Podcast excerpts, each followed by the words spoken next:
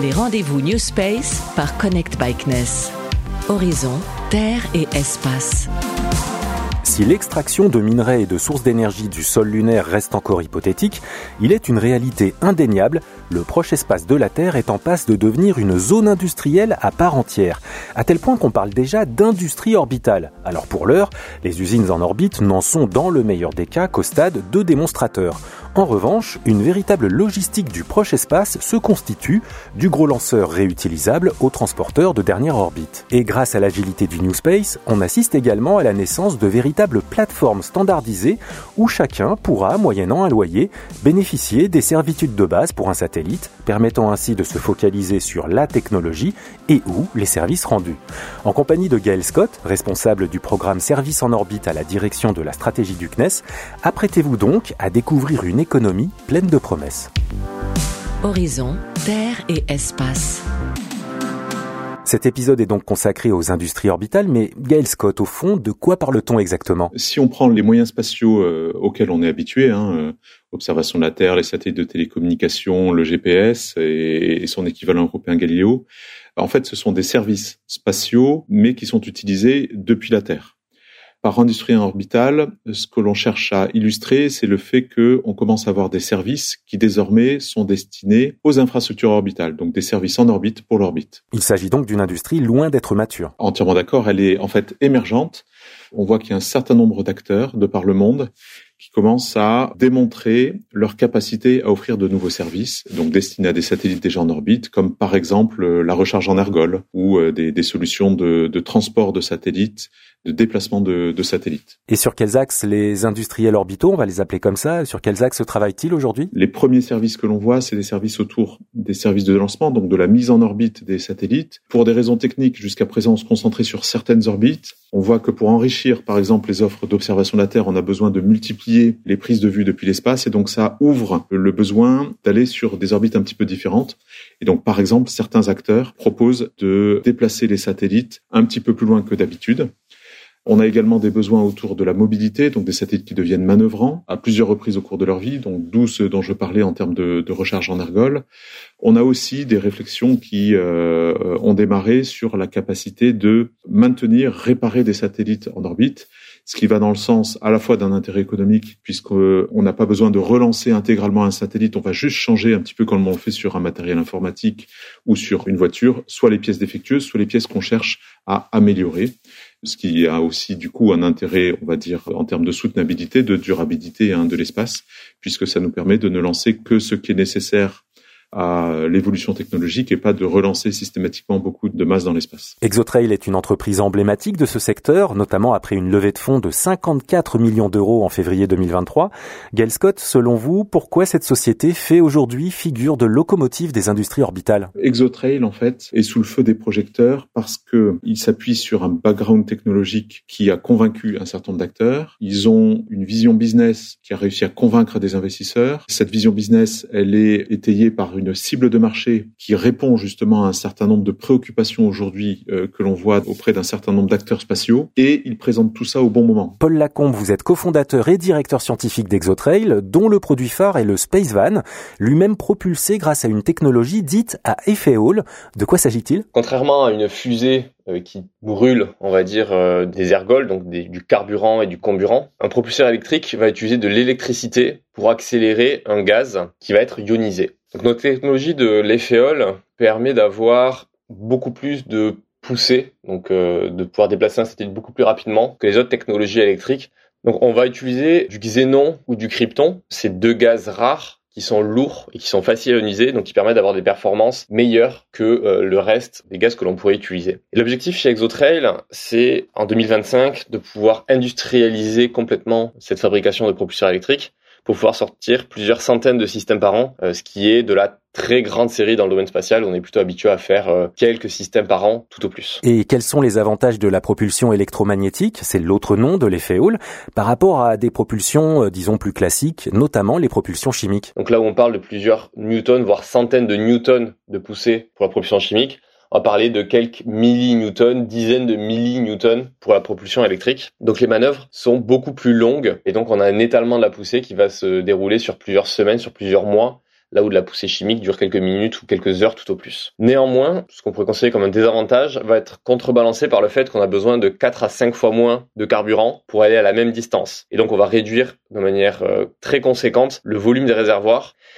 et la propulsion électrique quand c'est de l'efféole, donc c'est quand c'est la poussée la plus forte pour la propulsion électrique permet de faire toutes les manœuvres dont on a besoin, de la mise à poste d'un satellite, donc entre la fusée et l'orbite où euh, le satellite doit opérer, du maintien à poste, de l'évitement de collision, mais aussi la désorbitation. Toute la gamme de manœuvres est accessible à la propulsion électrique avec une très grande efficacité comparée à ce que pourrait faire la propulsion chimique. Si l'on devait faire une analogie avec euh, la logistique que l'on connaît sur les routes terrestres euh, et les océans, à quel moment votre Space Van interviendrait? Les gros bateaux pour nous, euh, c'est les fusées. C'est eux qui font 90%, 95% de l'accès à l'espace qui permettent cette logistique.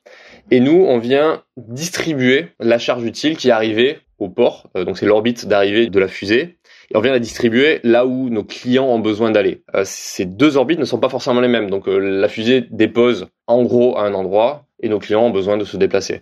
Et donc le Space Van, on vient embarquer euh, des satellites sur celui-ci et il vient fournir un delta V, c'est-à-dire une capacité de manœuvre qui est très importante par rapport à ce qui se fait jusqu'à aujourd'hui. Et c'est là tout l'avantage d'avoir de la propulsion électrique à bord du Space Van, on n'en a pas encore parlé, mais on a aussi toute la couche logicielle qui nous permet d'opérer le Space. Donc on est un logicien, on va dire, intégré. On fait notre véhicule, on fait notre logiciel de gestion de flotte et on fait euh, la partie maîtresse de ce véhicule qui est le moteur. Dans le New Space des industries orbitales, on retrouve aussi la société Space Locker, qui a d'ailleurs bénéficié du programme Next Emergence de Connect Backness. On comprendra dans quelques instants comment il compte, je cite, proposer une nouvelle expérience de charge utile. Mais avant cela, Gail Scott, expliquez-nous pourquoi vous les avez choisis pour illustrer l'évolution des industries orbitales. En fait, ils changent d'approche sur la façon de rendre accessible l'espace. J'ai tendance à les positionner dans un mouvement de simplification de l'accès à l'espace et on voit un certain nombre d'acteurs comme Space Locker qui viennent se positionner en disant, écoutez, nous on se charge, entre guillemets, de l'ensemble des servitudes, et vous, demain, vous pouvez vous concentrer sur la mission, le service que vous voulez offrir, développer l'instrument spatial, là il y a encore un petit peu de techno, mais par contre tout le reste, le fait qu'il soit hébergé, le niveau de service que l'on met autour de l'hébergement, un petit peu comme quand vous commandez un site web ou autre avec un certain nombre de fonctions, vous le commandez, vous le configurez et c'est nous qui vous l'offrons. Le grand enjeu à travers ce type d'évolution, en fait, c'est de, simplifier, de démocratiser l'accès à l'espace pour de nouveaux acteurs économiques. Théophile Lagrelet, vous êtes cofondateur avec Baptiste Fournier de Space Locker, dont vous expliquez les activités en faisant une comparaison avec les bureaux partagés. Alors pouvez-vous nous en dire un peu plus sur cette notion de coworking dans l'espace En effet, chez Space on propose un service d'hébergement de charge utile. Donc en fait, au lieu d'avoir euh, des clients qui se préoccupent de concevoir un, satellite en entier avec des systèmes support, une mission, etc., en fait, on offre à nos clients la possibilité de développer sur une interface standardisée uniquement leur charge utile. Et donc en fait, c'est un petit peu de la même manière que quand euh, vous allez aujourd'hui chez WeWork ou Spaces, bah, finalement, au lieu d'avoir euh, vos propres bureaux, vous allez louer de l'infrastructure et on va vous fournir euh, tout ce qu'il vous faut pour travailler.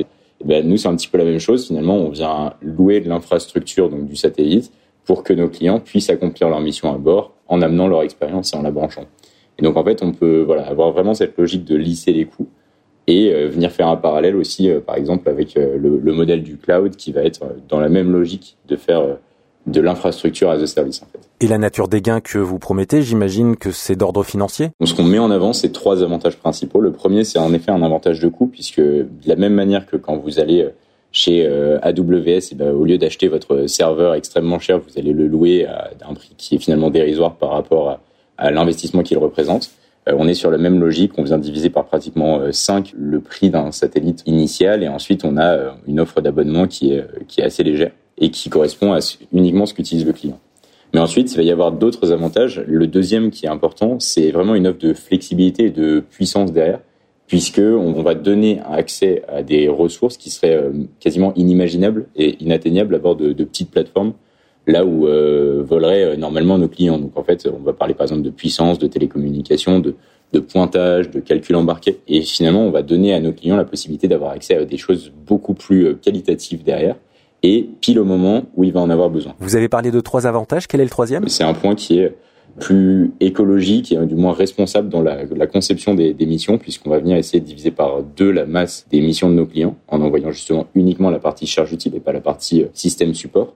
On va venir regrouper ce qui, sans notre action, serait euh, un nuage de petits satellites en euh, des amas en fait. Space Locker a été créé en 2022. Quelle est votre feuille de route pour les années à venir? On travaille sur un premier banc de démonstration qui devrait sortir d'ici quelques mois en vue d'une mission en fin 2024 qu'on appelle Out of the Box, qui va être notre mission de démonstration, donc qui sera à bord d'un satellite partagé sur lequel on cherche aujourd'hui encore nos premiers clients. Et l'idée ensuite, c'est à partir de cette première petite mission de démonstration, grossir et venir faire des premières missions de plus en plus grosses et euh, jusqu'à atteindre en 2027 notre première mission de démonstration opérationnelle de service qu'on a baptisé Open Space et qui devrait voler d'ici 2027 avec ensuite un premier renouvellement de charge utile du nom de Space Valve en 2028-2029. Euh, L'avenir semble donc radieux pour les industries orbitales.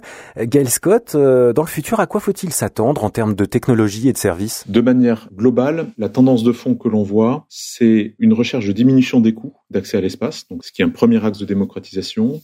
Il y a un axe d'effort d'un certain nombre d'acteurs qui consiste à fluidifier tous les processus, c'est-à-dire faire en sorte qu'on puisse avoir un ticket de vol quand on est prêt. Il y a également une simplification des procédures qui est à l'œuvre.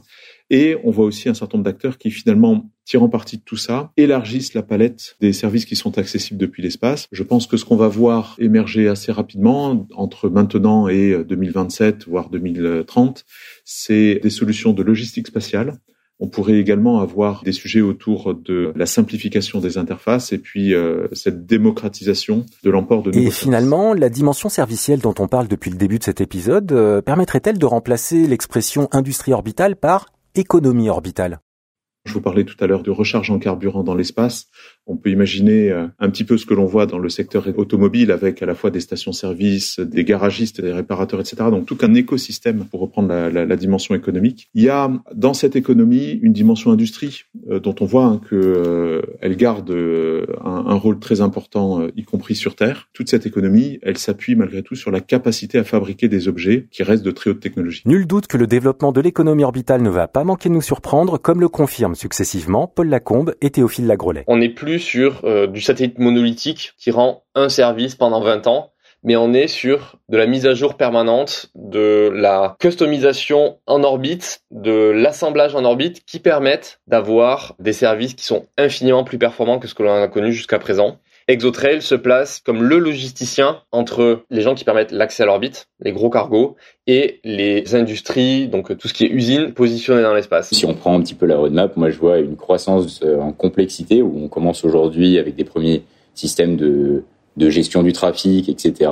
Puis ensuite on va aller sur des services d'hébergement qui vont être des premiers services où on vient euh, euh être dans un service très immatériel, puis au fur et à mesure de plus en plus matériel, avec ensuite du calcul embarqué, de de l'assemblage et finalement euh, de, de la réparation, euh, vraiment comme on l'imagine un peu le, le service euh, de, de garage de l'espace. quoi. Alors pour savoir qui dans les années à venir deviendra le Midas, le Noroto ou encore le feu vert de l'espace, eh bien il faut suivre Connect Bikeness en live sur Twitter et sur LinkedIn. Quant au rendez-vous New Space par Connect Bikeness, vous les retrouvez en streaming sur Spotify, Apple et Deezer. Les rendez-vous New Space par Connect Bikeness.